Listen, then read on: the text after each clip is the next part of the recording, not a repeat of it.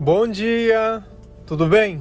A mensagem que Deus colocou para mim hoje, ela diz assim: Não tenha medo e nem fique triste, pois o amor de Deus sara todas as feridas. Senhor, tende misericórdia de nós. Perdoa, Pai, todos os nossos pecados. Afasta de nós tudo aquilo que não vem de ti. Nós te agradecemos, Senhor, por tudo aquilo que tem feito. Nós te amamos, nós te bendizemos e nós te louvamos. Se você notar, é muito comum esses dois sentimentos, o medo e a tristeza. Muitas vezes, por eu ter medo de sentir algumas coisas, eu acabo ficando triste. E essa tristeza, dependendo do tempo que nós passamos sentindo, ela começa a criar marcas muito profundas. Marcas essas que muitas vezes, pelo medo da dor, a gente começa a evitar situações e começa a associar alguma coisa a outras coisas mais negativas.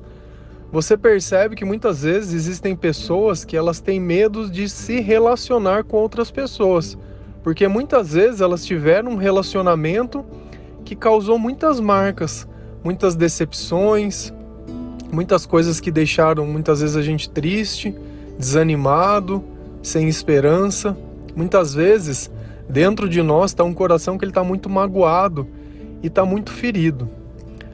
Para que a gente consiga sair desse estado de mágoa, de tristeza, é preciso que a gente mude a nossa forma de entender as coisas, que a gente mude a nossa forma de acreditar nas coisas. Quando a gente coloca Deus em primeiro lugar da nossa vida, a gente percebe que esse sentimento ele começa a ser trabalhado, ele começa a ser curado.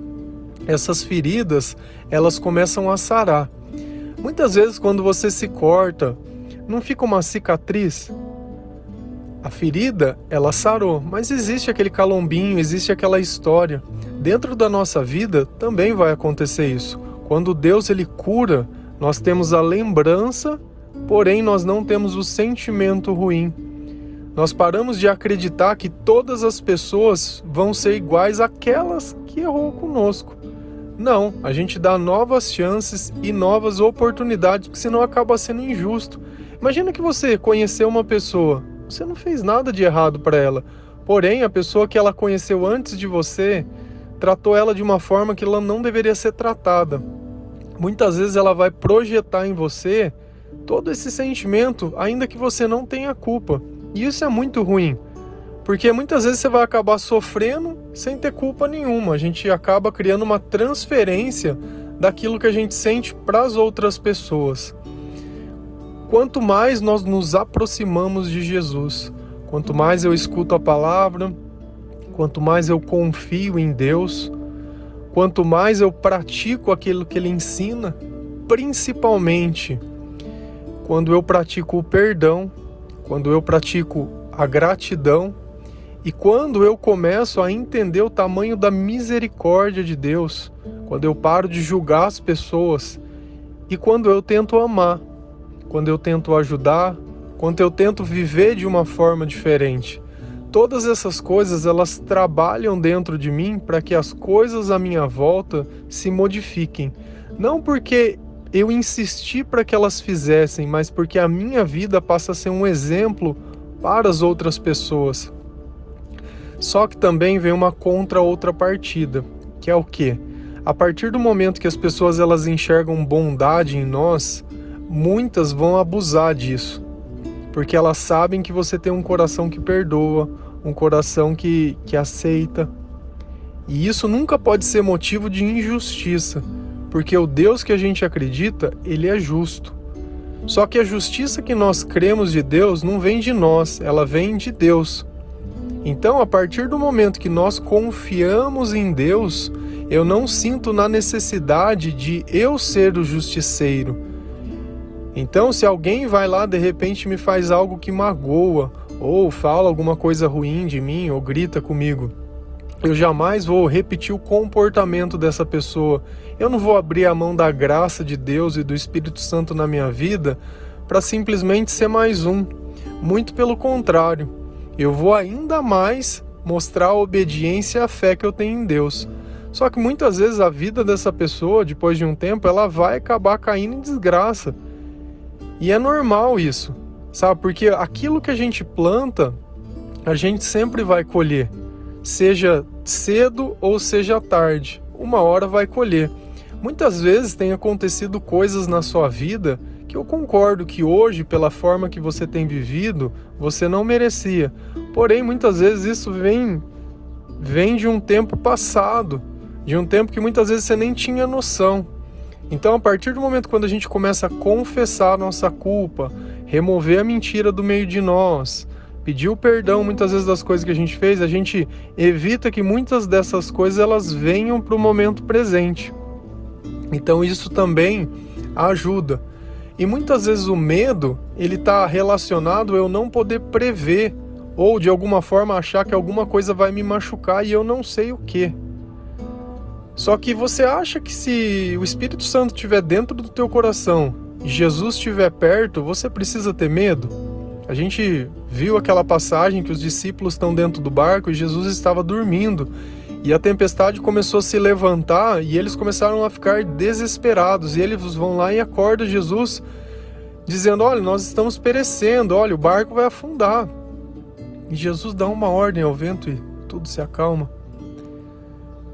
Se Deus estiver perto de você, se você estiver no centro da vontade de Deus, se você tem jejuado, se você tem orado, se você tem persistido, se você tem acreditado, se você tem aberto mão das tuas coisas, se você tem tentado ajudar, se você tem lutado, se você tem lido a palavra, se você tem ouvido louvor, e todas essas coisas, você vem trabalhando numa solução maior, confia. Ainda que seja incerto, ainda que você não saiba por onde, ainda que você não saiba como, confia. Nós não temos outra escolha. Pensa na tua vida. Quantas vezes você já não fez as coisas exatamente do teu jeito? Que você tentou controlar todas as coisas, que você fez exatamente o que você achou que deveria fazer. No final, às vezes, deu tudo errado. Tudo errado. Muitas vezes a gente ora e parece que depois que ora, mais sombração aparece. Porque talvez aquilo não seja da vontade de Deus, seja da minha vontade. E às vezes a minha vontade, ela leva só o meu interesse, o meu comodismo, o meu ponto de vista. E Deus ele pensa no todo. A obra de Deus é uma coisa muito maior que a nossa.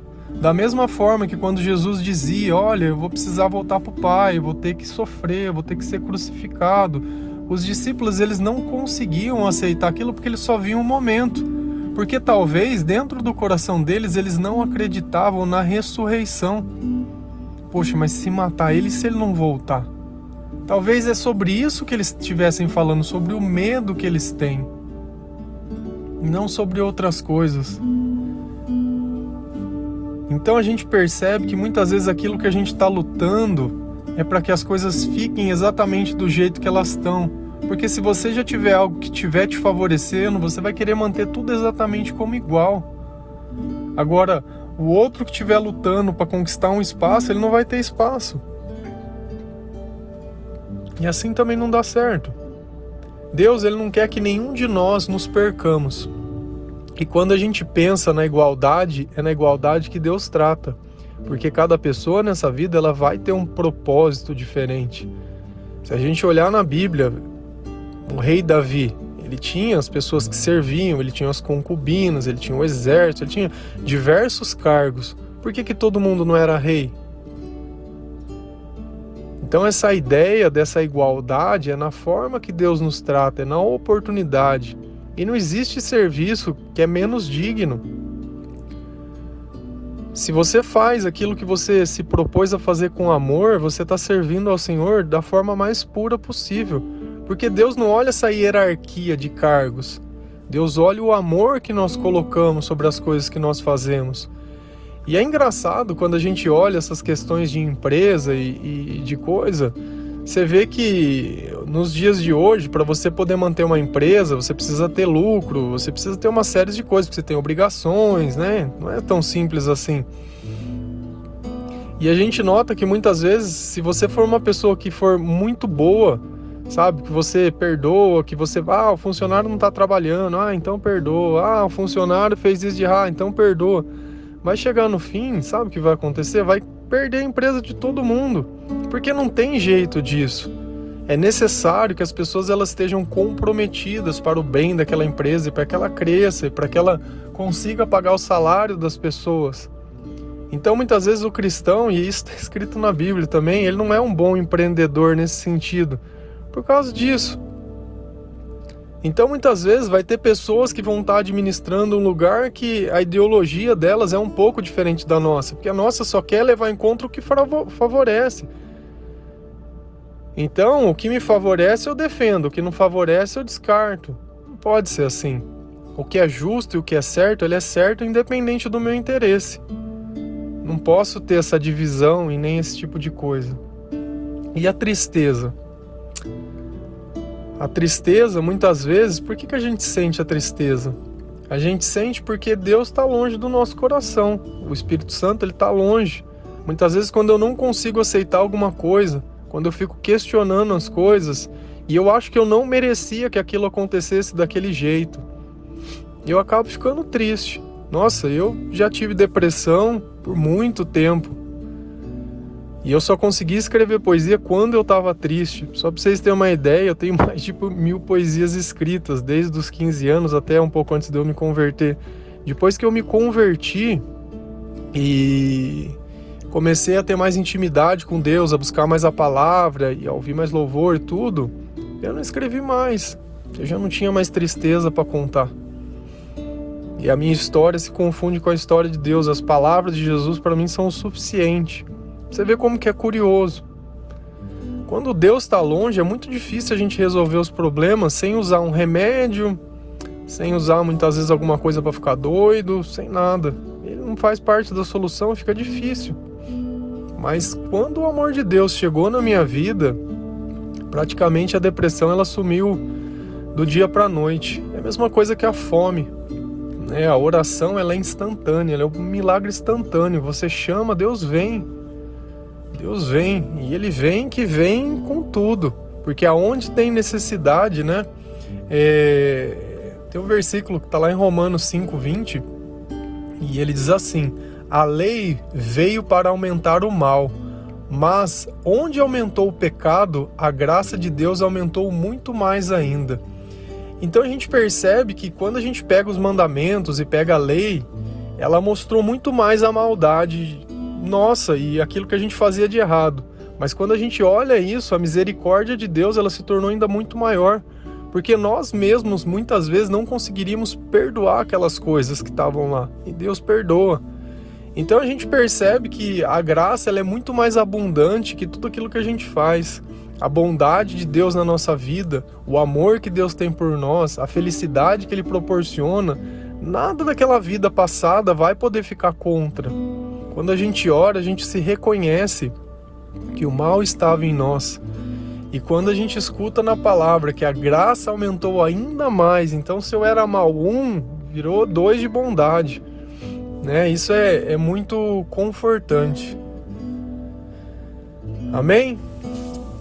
Espero que vocês tenham um bom dia, que Jesus viva realmente dentro do coração de vocês, que o Espírito Santo afaste essa tristeza para bem longe, que essa depressão acabe, que essa dependência acabe, que essa escravidão acabe, que tudo aquilo que não vem de Deus seja levado para bem longe de você em nome de Jesus, tudo aquilo que não vem dele, que o Espírito Santo habite dentro do teu coração, que as tuas ideias sejam renovadas, que a tua fé se anime e que nós vivamos em paz, amor e esperança. Amém.